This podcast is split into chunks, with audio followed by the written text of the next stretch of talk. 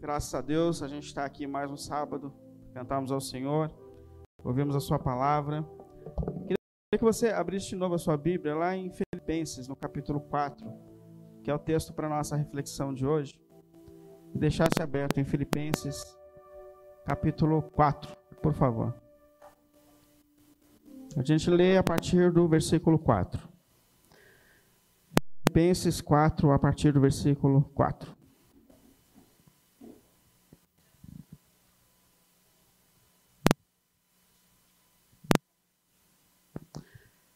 Alegrem-se no Senhor. Novamente direi: alegrem-se. Obrigado. Seja a amabilidade de vocês conhecida por todos. Perto está o Senhor. Não andem ansiosos por coisa alguma, mas em tudo, pelas orações e súplicas, e com o coração e com ação de graças, apresentem seus pedidos a Deus. E a paz de Deus, de todo o entendimento, guardará os seus corações e as suas mentes em Cristo Jesus. Finalmente, irmãos, tudo que for verdadeiro, tudo que for nobre, tudo que for correto, tudo que for puro, tudo que for amável, tudo que for de boa fama, se houver algo excelente ou digno de louvor, pensem nessas coisas. Tudo o que vocês aprenderam, receberam e ouviram de mim, ponham, ponham-no em prática, e o Deus de paz estará com vocês. Amém? Vamos orar. Santo Deus e Pai, obrigado, Senhor, por tudo que o Senhor tem feito por nós. Obrigado, meu Deus, por mais um dia de celebração ao Teu nome. Obrigado, Senhor, porque o Senhor tem sido o nosso sustentador em todos os momentos e circunstâncias da nossa vida. Obrigado, Senhor. Obrigado pela paz que, por vezes, tem excedido a lógica dessa vida, mas tem sido derramada sobre os nossos corações. Obrigado, Senhor. Obrigado por tudo que o Senhor tem nos feito. E nós nos colocamos aqui diante de Ti, Pai. Pedimos que, na Sua graça na Sua misericórdia, Senhor, apesar de nós, mais uma vez o Senhor fale aos nossos corações, direcione as nossas vidas aos seus propósitos eternos e soberanos, Pai. Só o Senhor é capaz de dar a paz e o equilíbrio que nós precisamos para viver, Senhor. Por isso, nós, em nome de Jesus, em meio às nossas questões, nos colocamos diante de Ti e pedimos que o Senhor nos fale e nos direcione, por tua graça, pelo Senhor. Amém e amém. Pode sentar, por gentileza.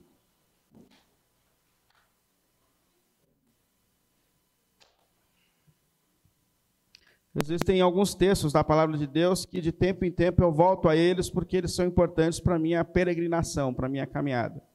São textos que me ajudam a ter equilíbrio diante de um mundo tão difícil, diante de circunstâncias tão difíceis.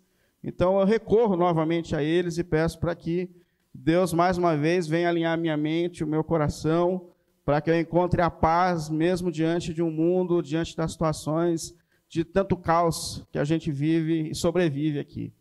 E esse é um desses textos. É Filipenses, capítulo 4, é um desses textos que me ajudam a reorganizar a minha mente, a reorganizar o meu coração nesse mundo em que nós estamos inseridos.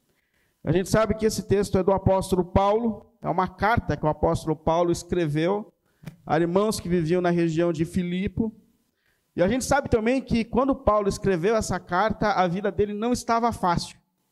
Paulo vinha enfrentando situações muito difíceis. Aliás, Paulo escreve estando preso por causa de Jesus. E Paulo escreve, vivendo aquele momento, uma tensão de possibilidade de ser morto por causa do nome de Jesus. Ele está debaixo de uma possibilidade de uma sentença de morte. Então imagina você que tem as suas inquietações na vida, imagina você vivendo sabendo que pode ser condenado e morto. É assim que Paulo está vivendo aqui nesse momento da sua vida. E foi morto, foi condenado. Se você não assistiu o filme Paulo, Apóstolo de Cristo, você vai acompanhar essa história de Paulo, que vive com essa sentença e que no fim é condenado é, por causa da sua fidelidade a Jesus. E o que surpreende a gente nessa carta é que, apesar das circunstâncias, apesar do momento que o apóstolo Paulo está vivendo, ele consegue escrever uma carta equilibrada, ele consegue falar de alegria, ou de um contentamento que prevalece diante dos desafios que essa vida traz. Se você perguntasse assim para Paulo, como que você está diante de todas as tensões que você tem vivido, diante de toda a pressão que você tem vivido, ele ia dizer para mim, para você, eu estou bem. O que, que você tem a dizer a respeito de tudo isso? Não, eu estou bem, eu estou bem.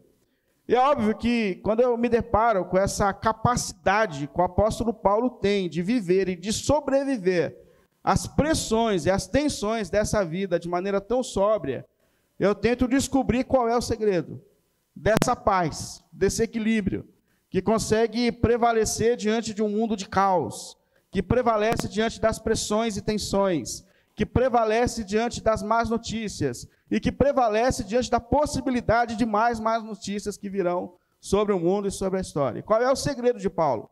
De onde vem esse equilíbrio? De onde vem essa paz que, que excede a lógica e o entendimento da vida, do mundo no qual nós estamos inseridos?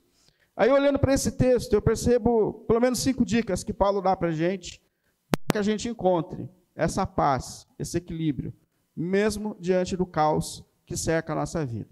Pelo menos cinco orientações aqui que eu tento aplicar na minha vida pessoal de tempo em tempo, para que eu consiga sobreviver de maneira sóbria e equilibrada diante das provações e tentações que cercam a gente a cada minuto. Então, a primeira coisa que eu vejo Paulo dizendo aqui, primeira direção do apóstolo Paulo, tenha clareza na vida a respeito do que de fato é importante do que realmente é prioridade na, na sua caminhada. Eu acho interessante que Paulo ele começa o texto dizendo assim: não andeis ansiosos por coisa alguma. E quando Jesus, o nosso Senhor, fala a respeito das inquietações do nosso coração, ele diz a mesma coisa: não andeis ansiosos por coisa alguma.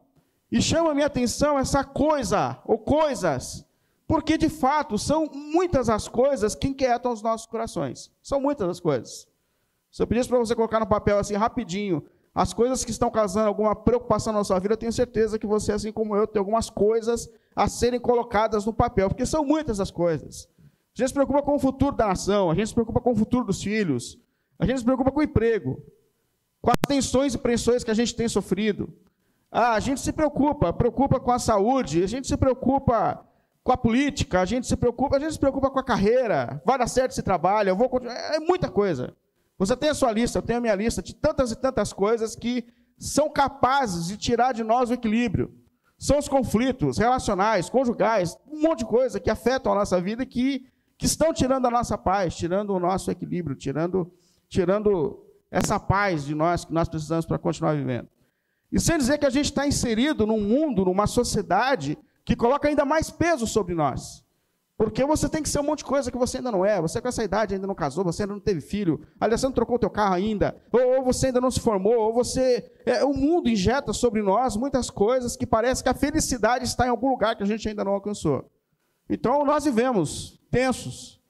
E, e como que a gente sobrevive a essas preocupações, a essas coisas que preenchem a nossa mente, a essas coisas que são lançadas sobre nós, a respeito de onde a gente tem que chegar, o que, que a gente tem que ser? E uma das coisas que eu percebo aqui, da parte de Paulo, é uma clareza a respeito do que realmente importa, do que realmente é prioridade nessa vida. Quais são as causas pelas quais de fato eu devo lutar? O que Deus de fato espera de mim? Diante de tantas vozes que me cercam, o que Deus de fato espera de mim? E eu, tentando fazer esse exercício, de tempo em tempo eu paro. E eu falo: peraí, peraí. Sabe, quando eu estou tomado assim por muitas vozes, eu falo: quem eu sou? E meio a tudo isso. Aí eu lembro, peraí, eu sou discípulo de Jesus. Então, coisa, a prioridade da minha existência é Jesus. É me tornar parecido com Jesus. É imitar Jesus. É manifestar Jesus. E como discípulo de Jesus, eu falo, peraí, mas que mais é prioridade? Outra prioridade, eu sou casado. Deus me deu uma esposa, a qual eu fui chamado para amar. E às vezes, como pastor, a gente consegue escutar todas as pessoas, todas as mulheres da igreja, a gente não consegue escutar a nossa. Mas espera aí, opa.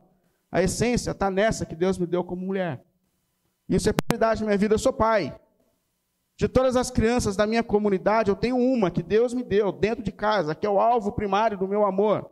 E a partir dessa reorganização das minhas prioridades, eu começo a reorganizar a minha mente. E começo a acalmar as vozes que são lançadas sobre mim de, de todas as expectativas que me cercam. Por exemplo, quando a gente olha para Paulo, é claro que ele tinha prioridade. E é isso que fazia ele sobreviver, mesmo diante de todas as frustrações da vida. E Paulo tinha uma prioridade que, quem sabe, um dia eu chego nessa maturidade, mas Paulo fala assim: a prioridade da minha vida é Cristo. É Cristo. E a partir desse propósito, tudo se realinhou na minha vida. Então, quando alguém perguntava assim, mas Paulo, cara, você está preso. Você está preso, injustamente. Você pode ser condenado à morte. Aí ele fala assim, mas não importa. Eu estou pregando o evangelho para a gente aqui na cadeia.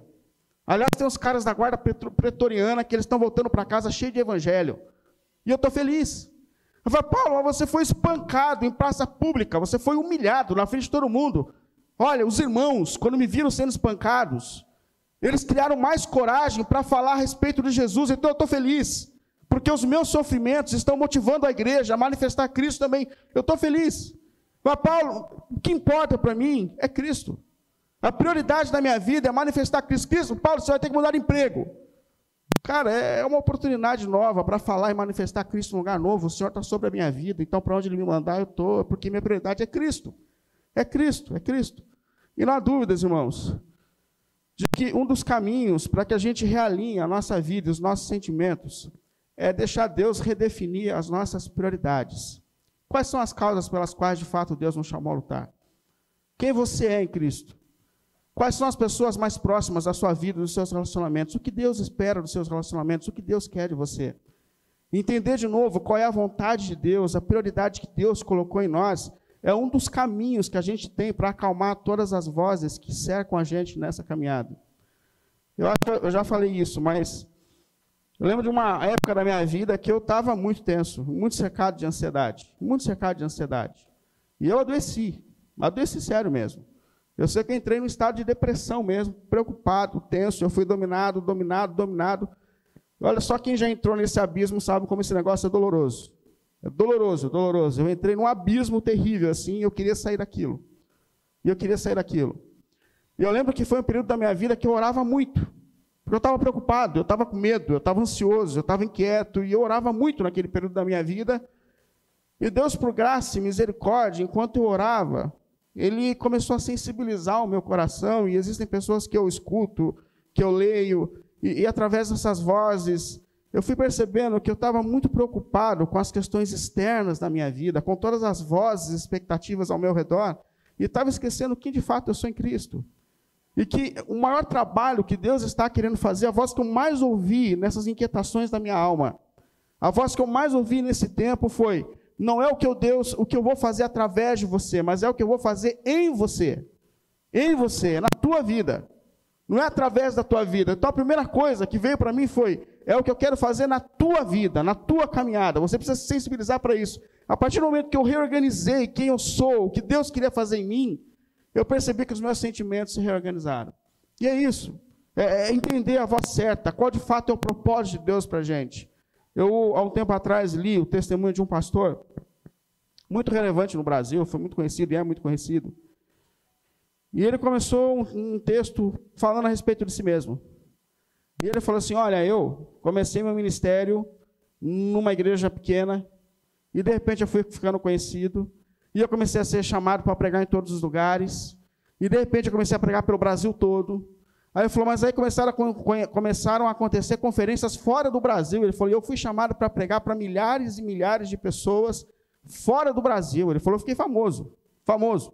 Minha agenda era uma agenda sem fim. Aí eu falei, poxa, ele está altivo aqui nesse texto, né? Mas aí se você não ler até o final, aí no final ele fala assim, você sabe o que eu acho de tudo isso que eu construí? Que eu fui um tolo.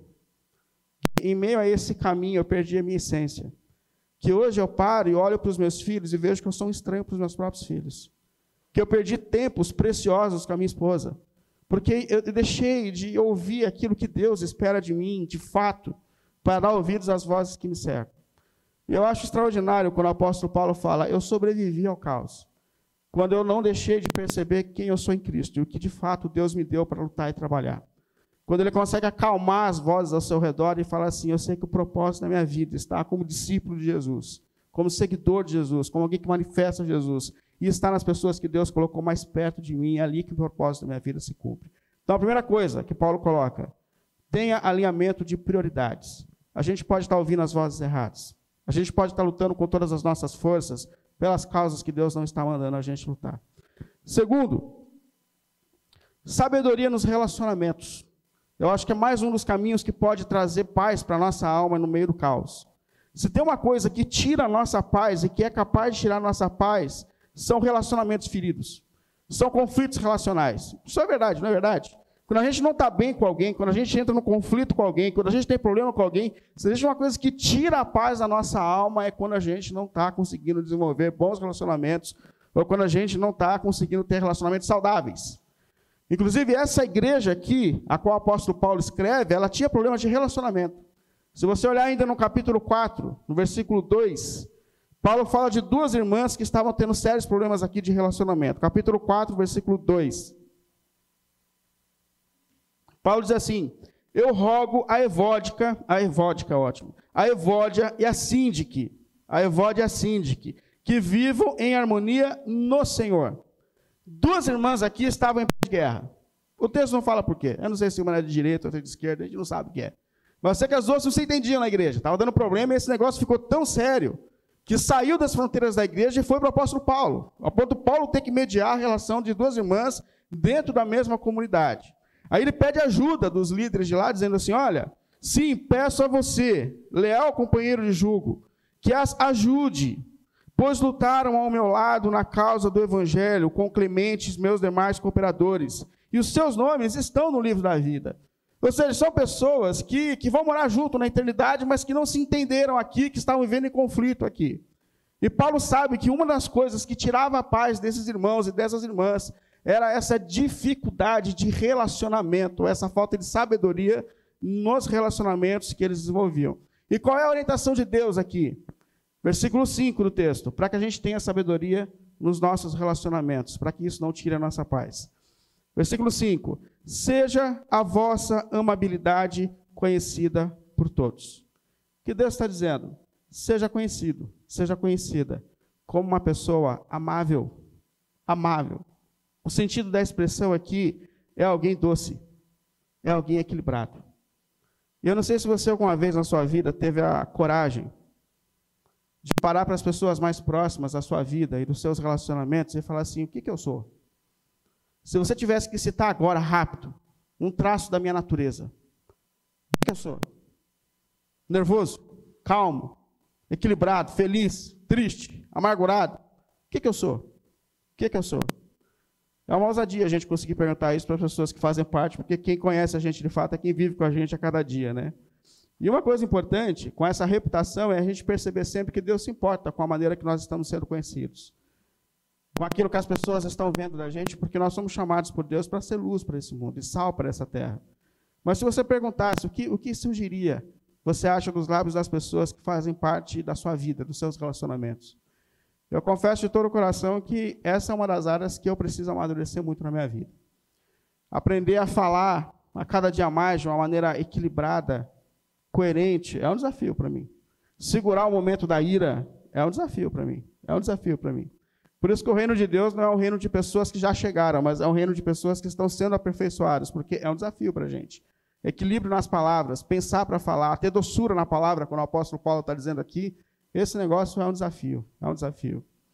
Esses dias eu, eu estava conversando com, com alguém que não é da igreja, e eu acho importante esse tipo de conversa levar meu filho em determinado lugar, enquanto eu esperava ele brincar, alguém chegou perto de mim, que me conhece mais ou menos, né? E a gente começou a conversar. E eu tenho esse interesse de conversar com pessoas que não conhecem o Evangelho ainda, ou que não fazem parte da igreja, porque eu acho que são os caminhos para a gente tentar fazer essas conexões. E ele falou assim: Você é pastor, né? Eu falei: Sou, para que pareça, eu sou pastor. Aí ele falou assim: Cara, eu tenho um monte de problema com a igreja. Eu falei: Eu também tenho. Estamos juntos. A gente vai começar por mim mesmo, que sou igreja também, né? Aí ele falou assim, mas olha, uma coisa que aconteceu comigo.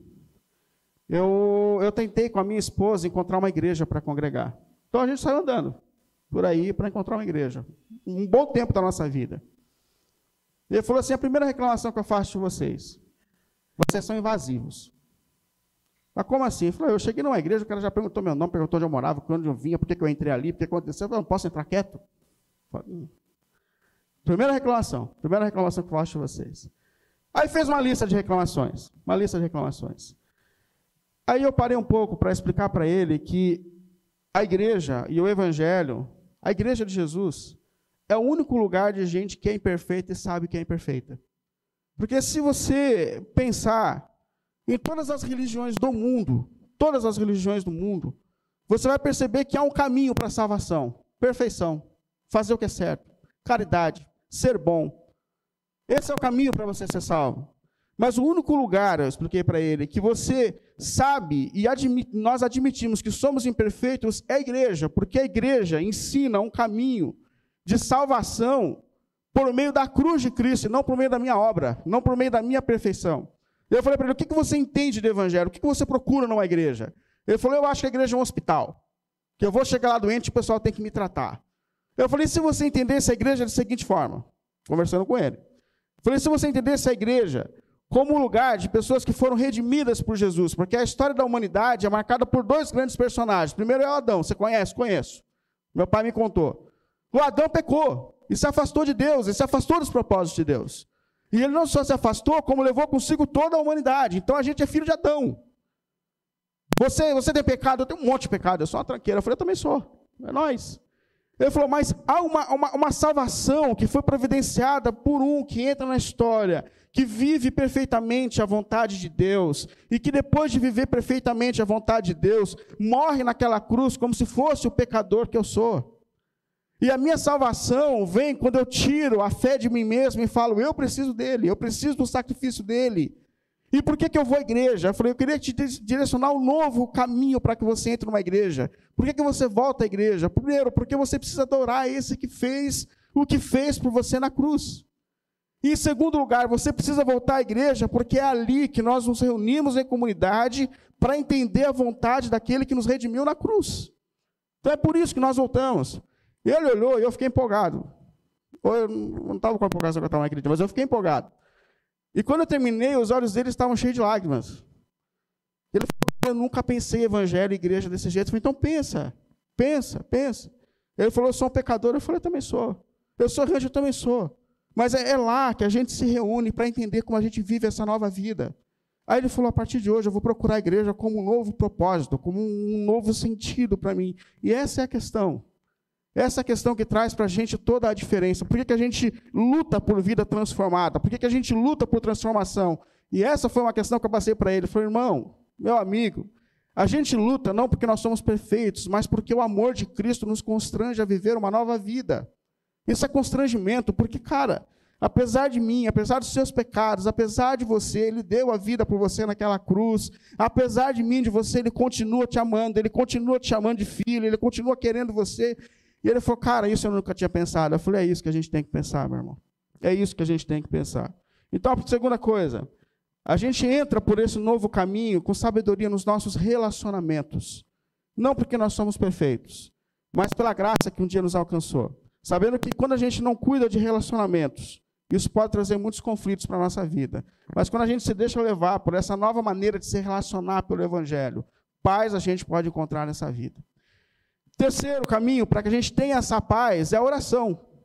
E Paulo fala assim no versículo 6: Não andem ansiosos por coisa alguma, mas em tudo, pela oração e súplica, e com ação de graças, apresentem os seus pedidos a Deus. Presta atenção aqui. Não andem ansiosos, mas o que, que a gente faz? Com oração. Eu digo que é como se nós fizéssemos uma mochila espiritual. E a gente pega tudo aquilo que inquieta os nossos corações. Como eu disse, eu tenho a minha lista e você tem as suas. E a gente pega todas essas coisas, coloca nessa mochila e coloca diante de Deus. E diz: Senhor, está aqui. Estão aqui as minhas preocupações. Estão aqui as questões que têm tirado o meu sono. Mas ele fala assim: não é só orar, ore, ore com súplicas, ou seja, ore e ore muito. Ore com todas as forças do seu ser. Como disse o apóstolo Tiago, se você tem dificuldade em algumas situações da vida, e eu tenho muitas dificuldades em lidar com algumas circunstâncias da vida, ele fala: ore a Deus, mas ore com fé.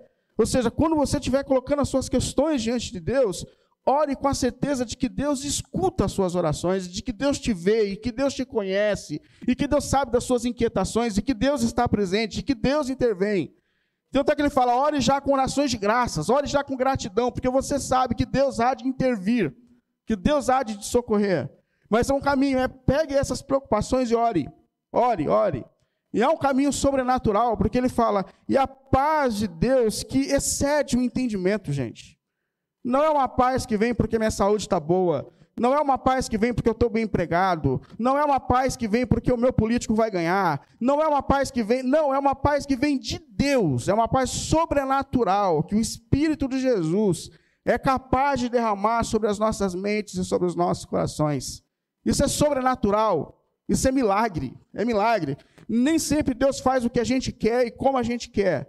Mas, de alguma maneira, Deus sempre intervém nas nossas lutas e nas nossas causas mais íntimas. Então, ore, ore. E eu até te convido a desconfiar, porque se hoje você está bem, se o seu coração está em paz, e não é porque você tem uma vida de oração, é muito provável que tenha algum ídolo sustentando a tua vida, a tua vida emocional.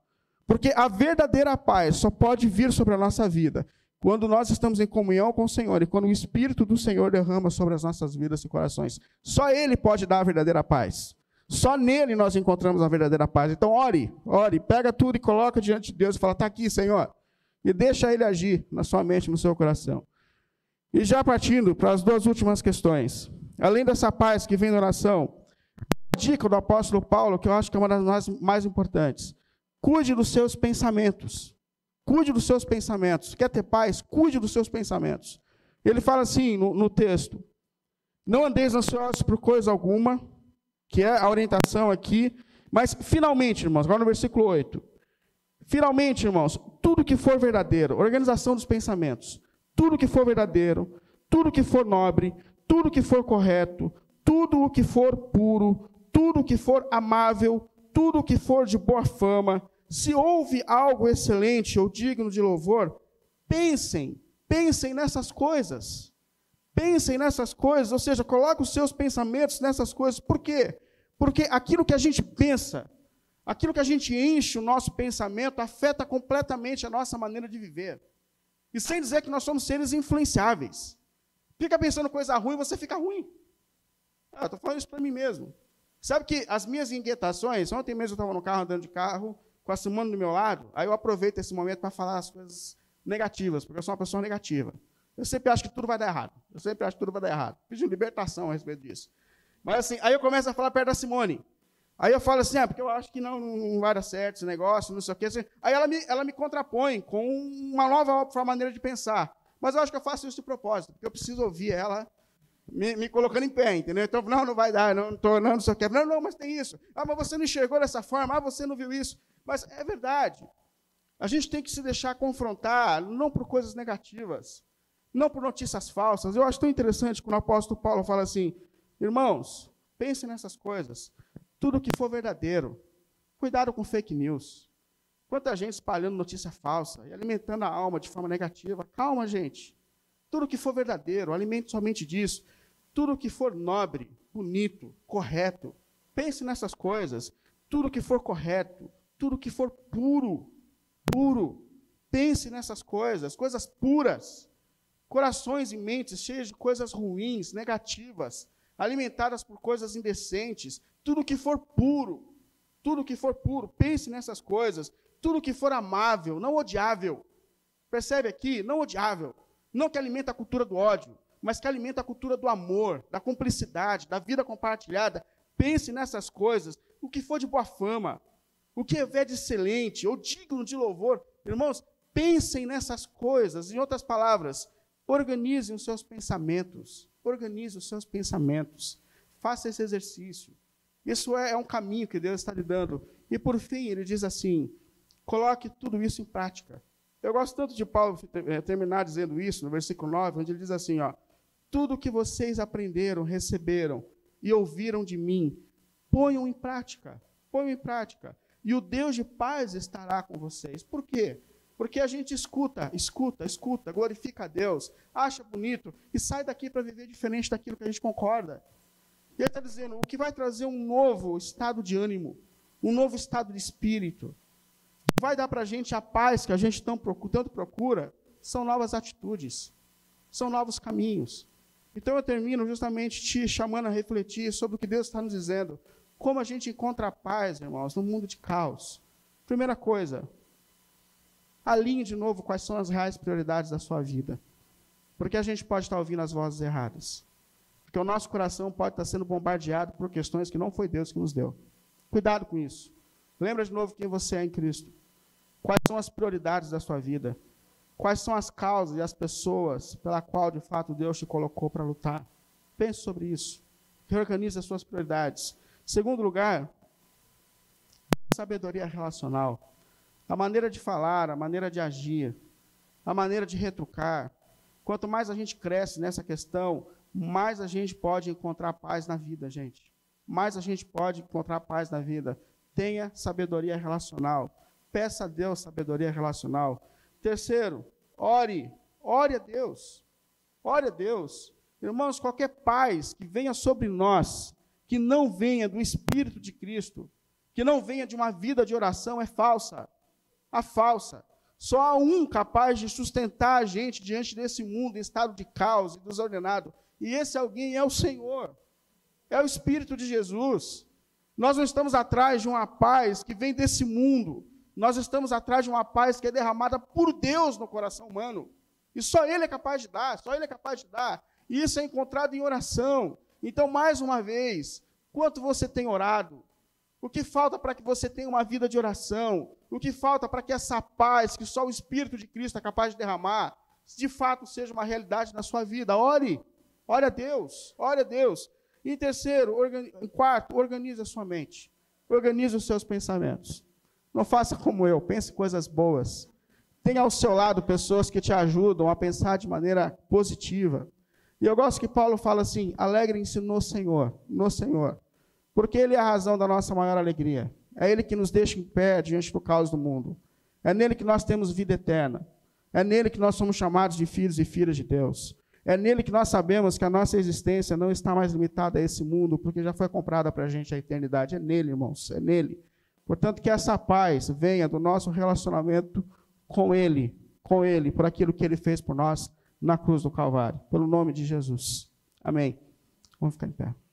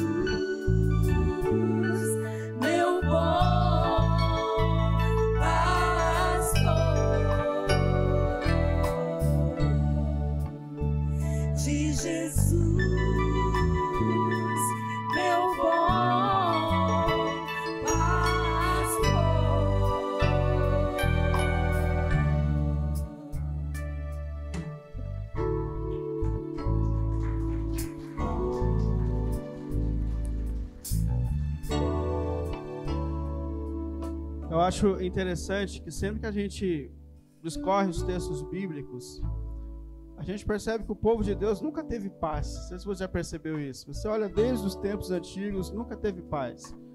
Você olha a agonia desse povo na história. Né? Essa ideia de que a nossa vida vai ser tranquila, pacífica, nesse mundo, nessa realidade, não é bíblica. Não é bíblica.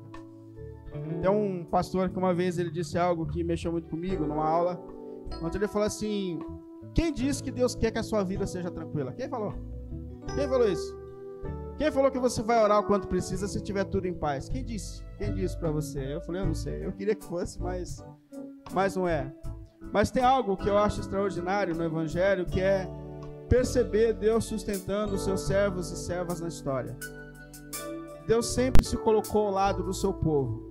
Deus nunca disse que a vida seria tranquila, mas Ele falou assim: ainda que você passe pelo vale da sombra e da morte, eu estarei com você. Eu serei a sua força. Eu sou o sustentador.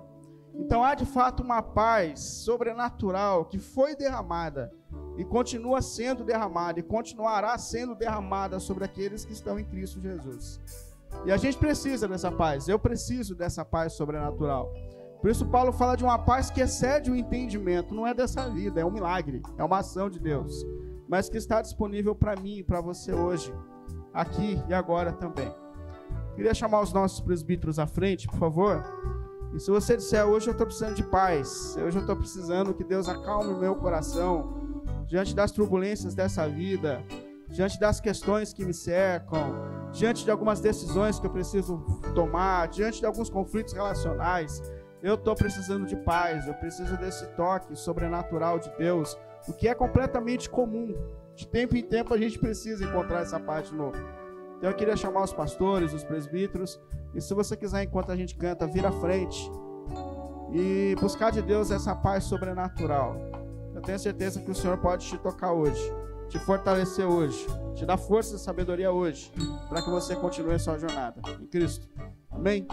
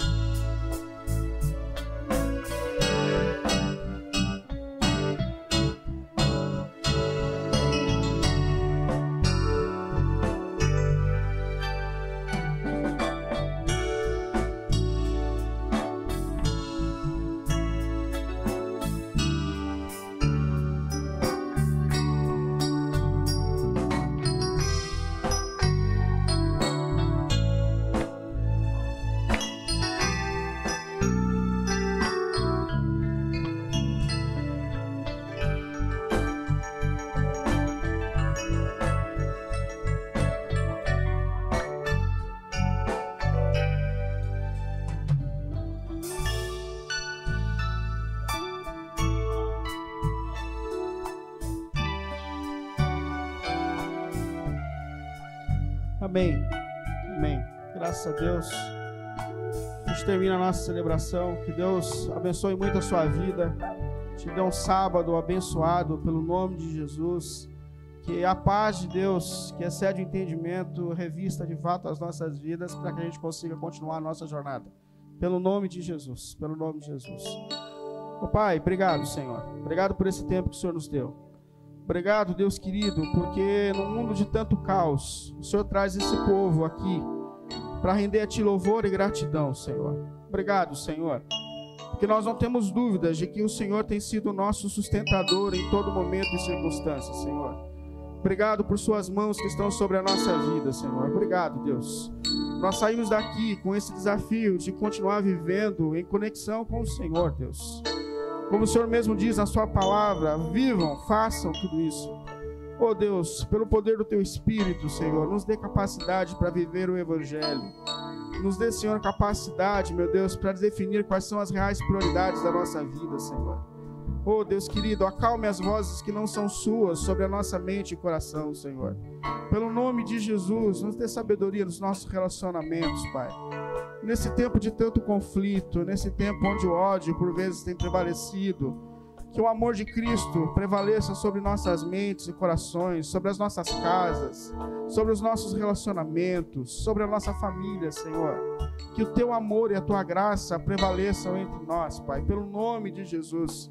E nos ajude, Senhor. Nos ajude a ter uma vida de oração, nos ajude a nos fortalecermos no Senhor e no seu poder, Senhor.